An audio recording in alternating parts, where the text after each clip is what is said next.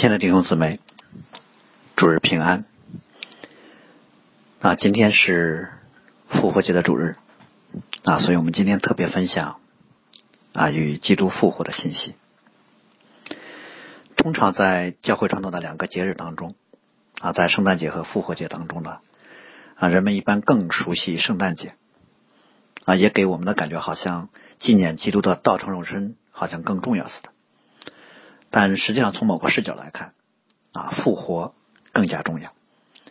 啊，因为复活才显出了基督降生的非同寻常，啊，如果基督没有复活，我们纪念耶稣的降生也就没有太大的意义。而一个不过啊只过圣诞节而不过复活节的人，啊，可以说啊是在过一个世俗的节日，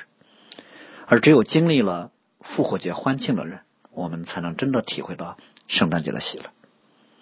当然，实际上对于教会来说，每一周我们都过复活节，因为每一个主日都是在庆贺与颂赞基督的复活。我们今天就特别啊，借着保罗在格林多前书十五章的当中的经文啊，来分享基督复活的信息。啊，今天分享的经文是在格林多前书的第十五章。五十四节到五十七节，我们先一同来祷告。荣耀全能的天赋，我们要特别在你的面前来献上感恩和颂赞，因为你曾差派你独生的爱子道成肉身来到我们中间，为我们的罪被钉在十字架上，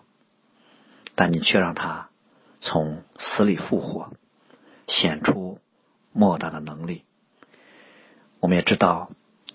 他就是你所立的基督，他就是生命之主、复活之主。愿普天之下，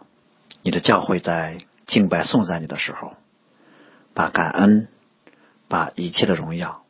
都归给我们的主耶稣基督和坐在宝座之上我们的父神。愿普天之下的人都敬畏你，祷告奉我主耶稣基督的名，阿门。好，我们啊，今天分享基督复活的信息呢，可能给人一种感觉，好像啊，基督的复活只是在啊神学和教育的层面上很重要，啊，只是在理论上不可或缺似的。但实际上呢，基督的复活首先是一个啊真实的历史事件。啊，是一个在人类历史上发生过的客观的事实。这一点其实对于信耶稣的人来说才是最重要的。神学层面，我们当然可以对复活有很多的思考和研讨，啊，研讨出来的意义可能啊非常的丰富啊，超过我们今天的认知。但是对于认识基督来说，是否理解复活，从某个角度不那么重要。信有这事儿，信有耶稣复活这件事儿啊，才是重要的。所以，如果有人说，啊，我认为复活挺有道理的啊，复活也挺好啊，但是我却不信耶稣复活了。那么这个人就还不认识耶稣。基督的复活呢，固然是一个历史事实啊，但是呢，这却不是一个普通的历史事件。基督复活是人类历史当中极其特殊和重大的事件，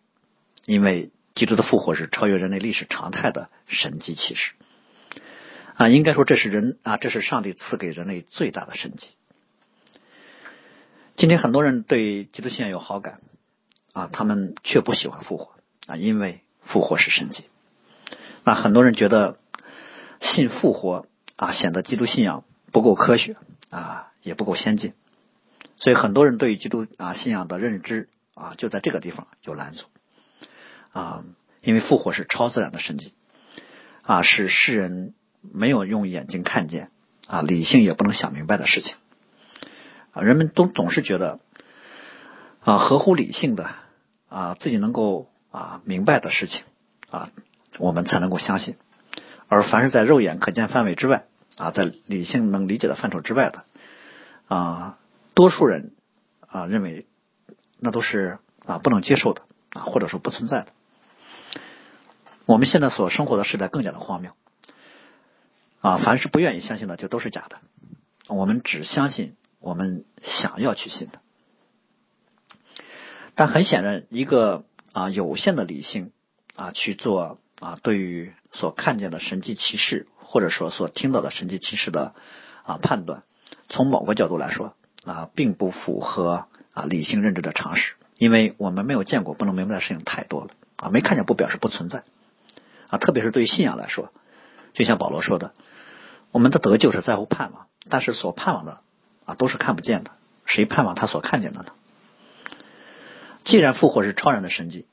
就表示复活这件事本来就是人凭着自己的理性和认知不能明白的啊，这是在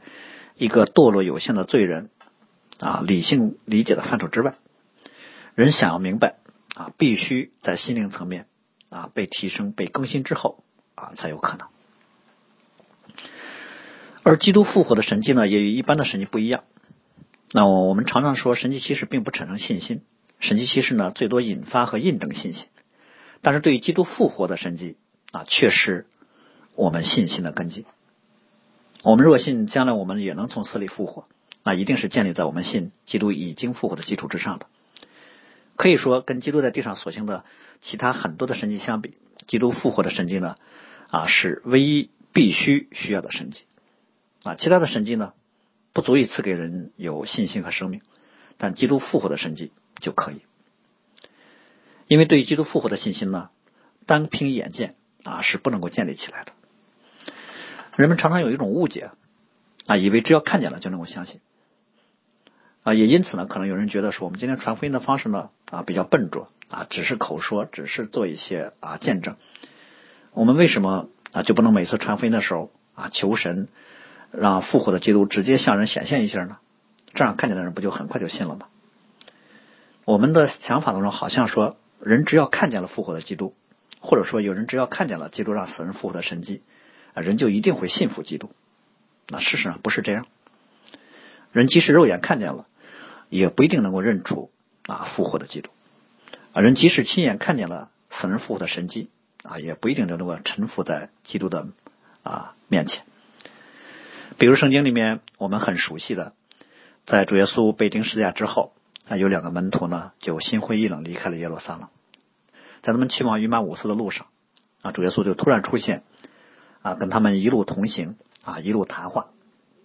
走了一路，他们也没认出来这是主耶稣，啊，最后还是吃晚饭的时候，圣灵开启了他们，他们才一下子认出来。那更不用说，啊，对于那些悖逆刚硬的心灵来说呢，被罪充满的时候呢，人不但可以否认真实，人还会颠倒黑白。所以，这样的人即使看见了死人复活，他也不会信，因为对于罪人来说，如果看见了自己不喜欢却无可辩驳的事实，啊，他通常情况下，照着他的啊有罪的本性来说，他只会恼羞成怒，只会犯更大的罪。比如说，当年的犹太公会之所以下定决心要杀耶稣，一个直接的原因就是因为耶稣行了让拉萨路复活的神迹，而且他们不但要杀耶稣，他们连拉萨路也要一起杀了。所以可能啊，我们有时候啊会同情当时的犹太人，说他们抵挡耶稣是因为上帝给的证据不够多啊。这样想呢啊，其实认为我们只要证明了啊耶稣是神的儿子啊，我们就能够信耶稣。但实际上呢，人心里面啊认定是我绝不会信你。当一个人心里已经有了如此啊啊坚定执着的立场的时候，其实你给什么样的证据都是没有用的。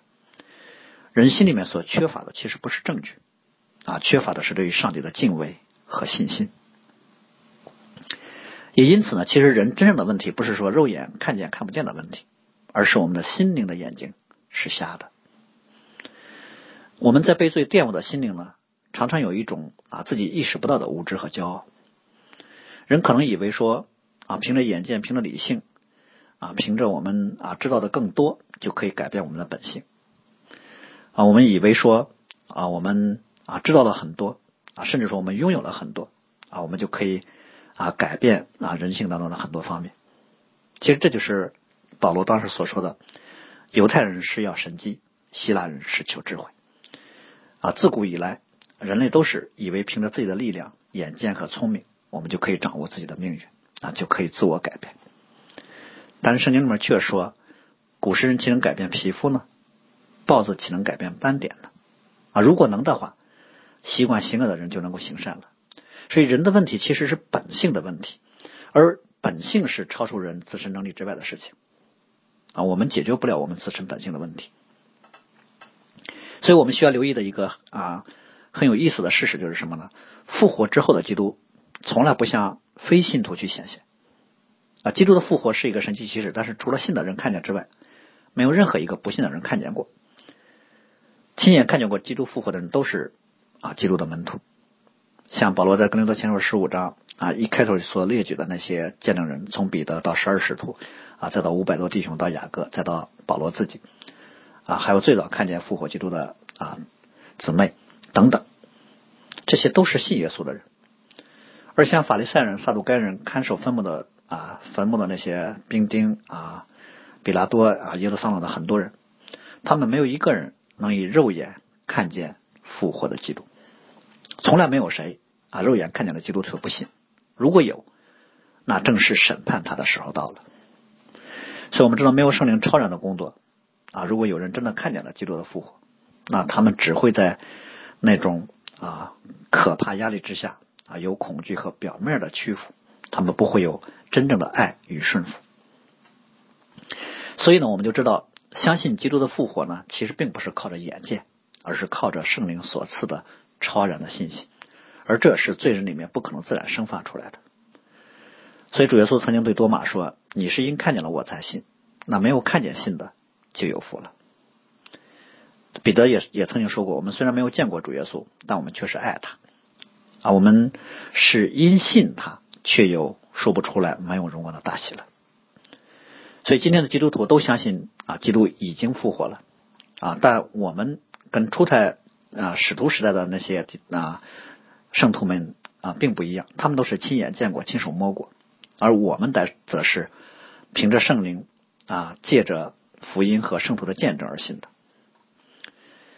所以基督的复活呢，啊是神迹奇事。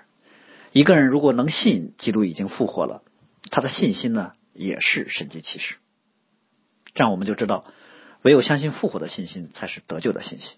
啊！相信基督已经复活的信心，才可以作为那是圣灵所赐给我们的救恩的确据。所以从某个角度来说，基督的复活呢？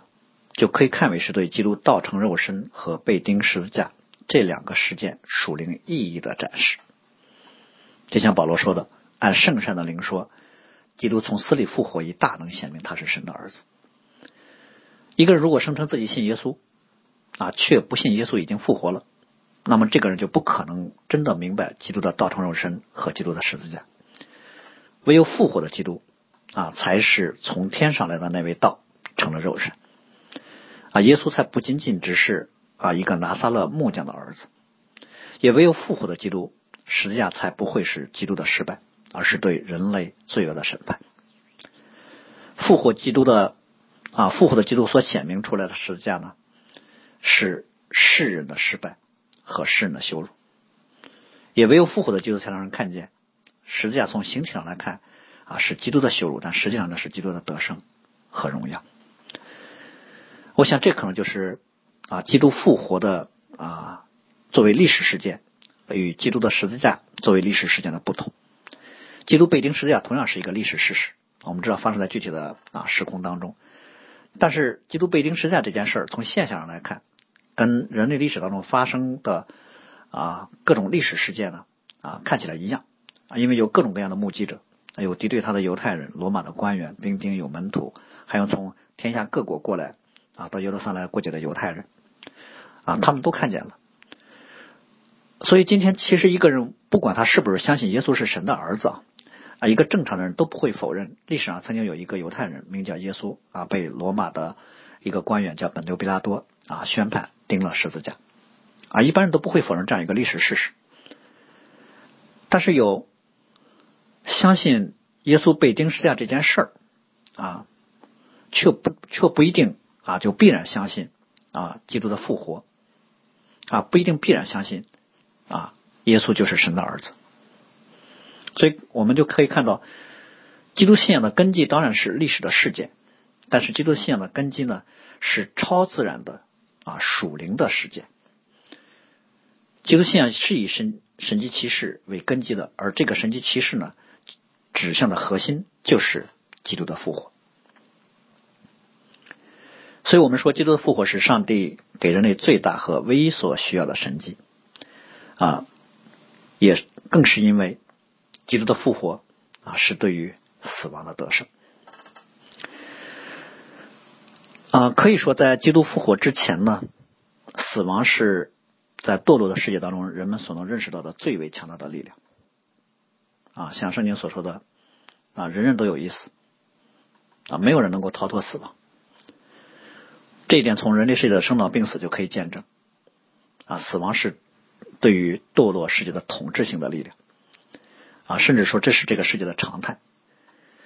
可是按说，我们对于司空见惯的事情应该习以为常，啊，事实上呢？我们却看见，虽然几千年以来啊有太多的人啊都死了，但是还没有人啊没有谁说因为看见了太多的死亡而适应了死亡啊觉得死是无所谓的啊最多一个人啊看见了太多别人的死亡之后，他被恐惧打击了无数次啊然后他就变得麻木变得绝望了。但是即使这样的话，我们对于死亡的恐惧啊并没有真的减弱。任何时候人都怕死。啊，这至少告诉我们说，存在的并非就是合理的啊！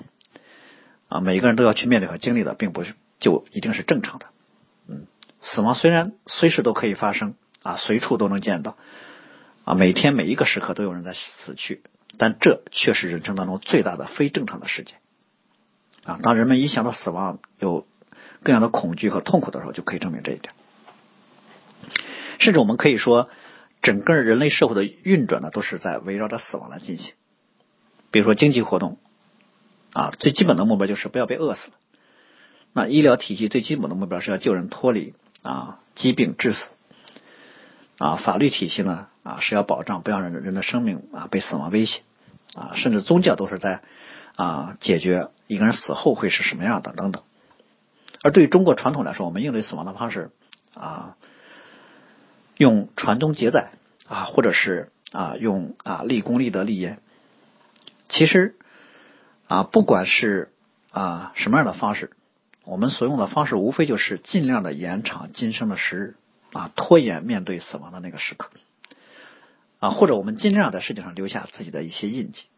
啊，借着我们留下的那些印记呢，我们希望我们活在别人的心里面，我们希望到别人啊，借着各种事情能够想起我们来啊，最好是我们能够被啊别人敬到一个程度啊，立碑立祠。好像这样就永永垂不朽了。所以，怎么才能够胜过死亡，或者怎么才能够尽量的逃避、拖延啊，去面对死亡，是我们整个人类世界所运转当中最大的驱动力。嗯，但很可惜的是，或者说令人绝望的是，迄今为止，没有人能够胜过死亡。我想，人们最终会发现，啊，这是我们解决不了的问题。那不要说我们不能够理解另一个层次的那种永生的生命状态是什么样的，其实就连就连长生不老一直活着啊，其实也只是存在于想象当中啊，或者想象当中的永远活着，其实如果只是活着的话，也没有那么的美好。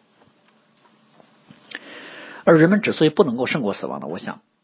主要是因为到今天为止都不明白死亡的根本症结所在。人们一般把死亡看为是一种。生物学层面的事儿啊，不管是意外还是疾病还是衰老啊，都是损坏了人的身体，所以才有死亡。那如果人们把死亡只是看为是身体衰残的问题的话，那么人们一定会把对死亡生活的焦点就集中在对于身体健康的维护上。但实际上，我们知道，身体的死亡只是死亡的表象而已，死亡的根本原因呢，其实是一个人的灵魂与上帝之间关系的断裂。也因此呢，身体就不能长久的作为灵魂的居所。所以，死亡真正可怕的地方呢，不是灵魂从身体的离开，而是灵魂从上帝恩典当中的坠落。这就是圣经对于人类的描述啊，人人都有一死，死后且有审判。啊，前半句就指向死亡这个现象，后半句所指向的其实就是死亡的原因，就是罪。死亡是因罪而受的刑罚。所以，死亡的特别之处在哪儿呢？死亡的特别之处在于，它不但是可怕的，而且呢，在于我们其实并不了解死亡的可怕。比如说，对于堕落之前的亚当来说，死亡对他来说是完全陌生的，他从来没有见过死亡，没有经历过，没有体会过。所以，当上帝跟他说“分别善恶树的果子你不可以吃，吃的日子必死”的时候，对于亚当来说，我们不知道他对这句话啊理解多少。但至少我们知道，亚当能理解到，上帝是在说一件很不好的事儿啊。他可能不知道死是什么，但是他知道上帝知道。那上帝又告诉他啊，死不好，那我就应该去躲避啊，不去触碰。而这就是我们所说的死亡的啊特别之处，因为。死亡对人来说是一种未知的可怕。那由此我们可以这么说：，对于死亡可怕的接受是凭着信心的。所有经历过死亡的人都不可能会来告诉你啊，死是什么样的，因为死亡之地是一去不复返的。啊，对人来说，死亡是不可逆的一个单向的过程，谁进去谁都不能出来。也在这个角度，我们永远就不能啊，我们永远体会不了地狱火湖里面的死亡是什么感受了。因为我们已经被基督从永远的死亡黑暗当中给拯救出来了，而我们的今生呢，从某个角度来是一种半死半活的状态。我们已经从上帝的荣耀当中坠落了，但是因着上帝普遍的恩典，亚当的后裔们并没有完全坠入到地狱当中去。我们的灵魂虽然已经与上帝断开了，但是上帝还允许啊人的灵魂暂时居留在身体当中啊，这个就是堕落之后的啊亚当的后裔。啊，或者说堕落之后的亚当和他的后裔啊，我的确灵性已经死了，但是从某个角度来说还没有死透。这样的话，我们多少可以品尝到一点死亡的味道。在我们今生的诸多的痛苦，目睹很多人死亡的时候，都让我们在某种程度上体会到啊，死亡是非常可怕的一件事。啊，我想这可能就是今生痛苦的意义所在。今生的痛苦让我们知晓一点死亡是什么感觉。并借着这一点呢，提醒我们不要去往那真正的、永远的黑暗和死亡之地。所以，真正的地狱呢，我们当然不知道是什么样子，但是我们凭着对今今日所能经历的痛苦啊，可以知道一点，可能将来将来的啊地狱呢，比我们今生的痛苦还要再啊可怕啊成千上万甚至亿万倍。如果我们看到这一点的话，我们应该。应该说，我们应该尽任何力量救自己啊，脱离将来的那个永远的沉沦。所以，神给人在今生有这种半死半活的状态啊，就是让人去体味啊，体会一些吧啊，体会一些死亡的味道啊，因此啊，能够有啊挣脱将来更大死亡的机会。如果人在死啊半死当中还不愿意悔改。啊，不愿意就自己脱脱离将来啊非常可怕的那个完全的死亡啊，神也会允许有一些人随心所愿，因为这样的人就是藐视上帝丰富的恩赐、宽容和忍耐啊，他们不晓得上帝的恩赐是让人悔改的。所以，我们看到啊，死亡的可怕在于，它不但是一个不可逆的过程啊，不单是对于上帝完美工作的破坏啊，对于良善和荣耀的缺失啊。更在于，死亡是需要啊凭着信心啊去接受的。那死亡所毁灭的或者所破坏的这一些东西，都是人凭着自己所造不出来的啊，只有上帝啊有能力再造。所以救恩从某个角度来说，就是上帝对于人的再造的恩典，这就是神在基督里面的拯救。而基督的复活呢，对于死亡的胜过，是人类世界。唯一胜过死亡的方式，所以复活这件事情其实对人最大的挑战是什么呢？就是基督竟然胜过了死亡，而不是人人类自己，也不是人类所能想象的其他的方式。其实对人来说，有各种胜过死亡的方式的尝试啊，比如说修炼，比如说某种啊奥秘的智慧啊、科技啊、宗教啊等等。我想没有人想到过胜过死亡的方式，竟然就是犹太的拿撒勒人耶稣。而这正是上帝给人所显明出来的胜过死亡的方式，就是他独生的儿子成为人的样式，借着耶稣的死胜过了死亡，并且成为所有信耶稣之人的拯救。这就是啊希伯来书里所说的儿女既有血肉之体啊，那他也照样成了血肉之体啊，特要借着死啊败坏那掌死权的啊，就是魔鬼，并且因此释放那些一生因怕死而为奴仆的人。基督能够胜过死亡呢？当然，因为他本来就是生命之主、复活之主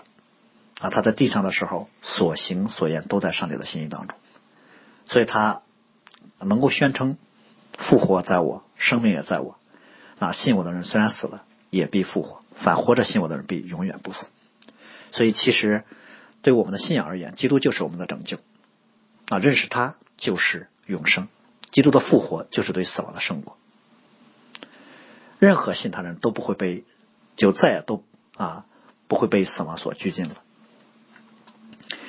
那或许有人说，之前旧约的时候不是有啊以诺和以利亚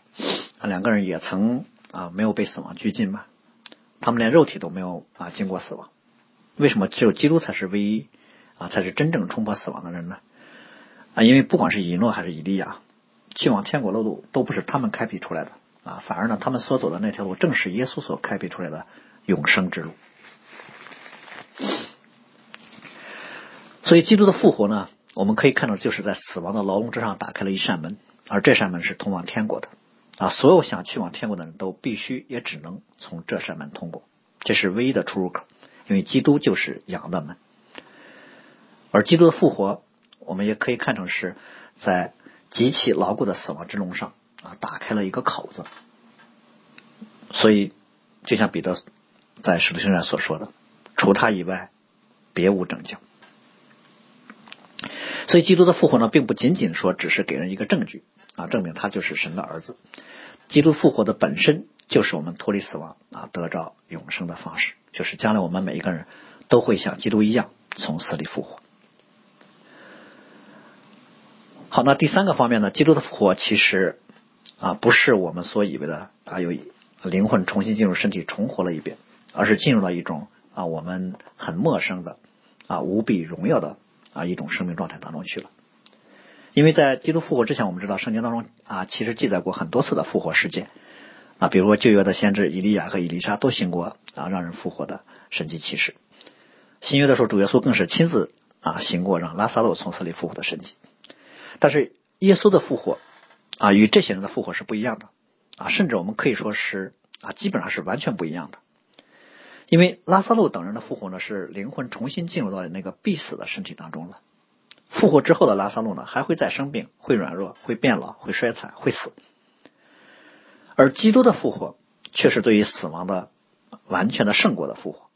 也就是说，基督复活之后，他再也不会经历死亡啊，复活之后的身体永不再死。当然，我们说他本就是生命之主，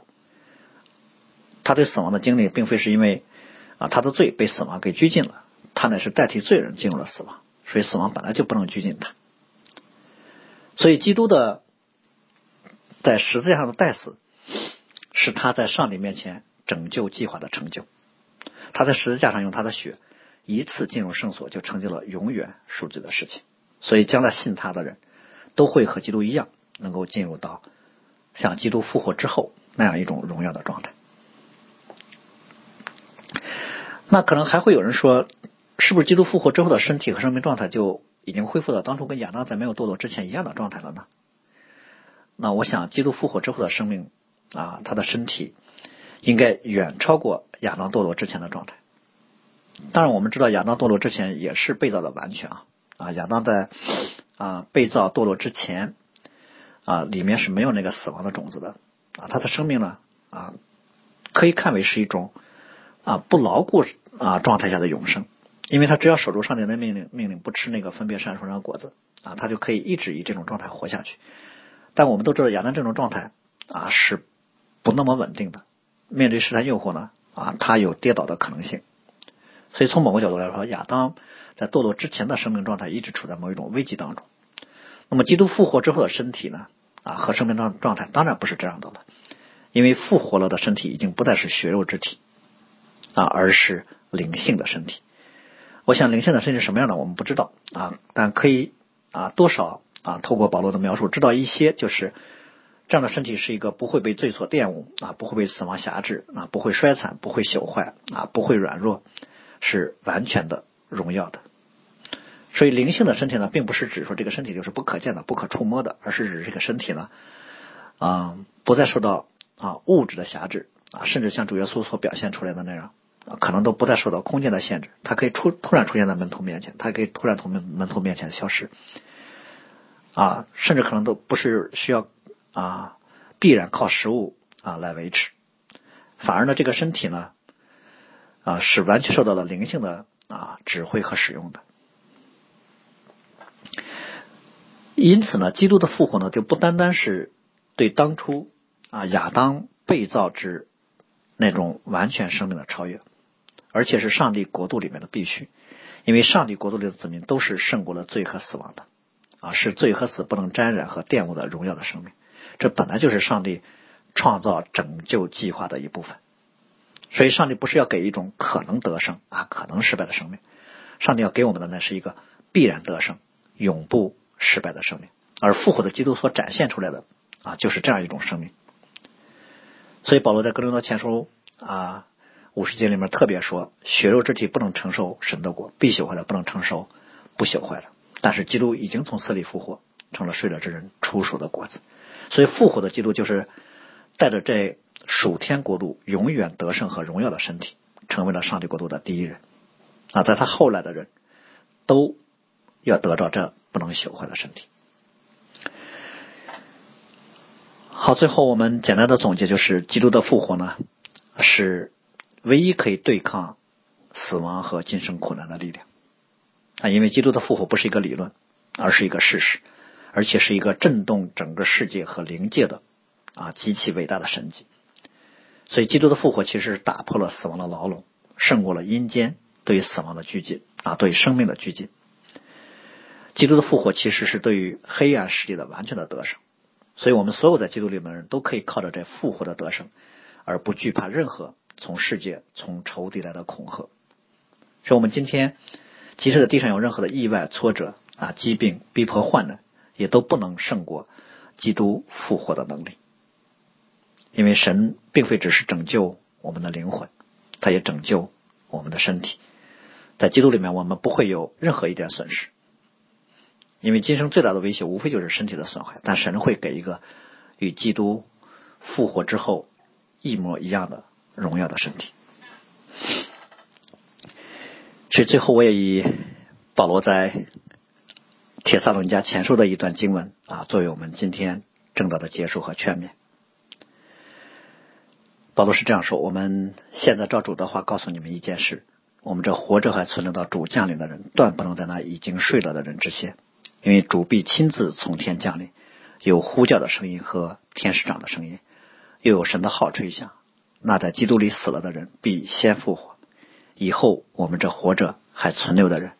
必和他一同被提到云里，在空中与主相遇。这样，我们就要和主永远同在。愿荣耀归给他，直到永永远远。阿门。阿门。好，最后我们再次到主的面前来祷告。我们复活得胜的救主，我们再次在你的宝座前匍匐来敬拜你。愿你那复活的能力就在我们今生，让我们经历你复活的能力在我们的身上成为我们的得胜。你复活的能力在你的教会当中运行。使你的教会能够成为你的见证，使世人看见啊，使人都被这世界所啊没有的能力所吸引，使人都羡慕啊向往，能够有像你那样啊复活的生命。主啊，愿你在你的教会当中啊，能够借着我们这一群啊卑微的人啊软弱的人，却能够显出。啊，在你里面的刚强，愿你成就你在你的教会当中美好的旨意。听我们这样的祷告，奉我主耶稣基督的名，阿门。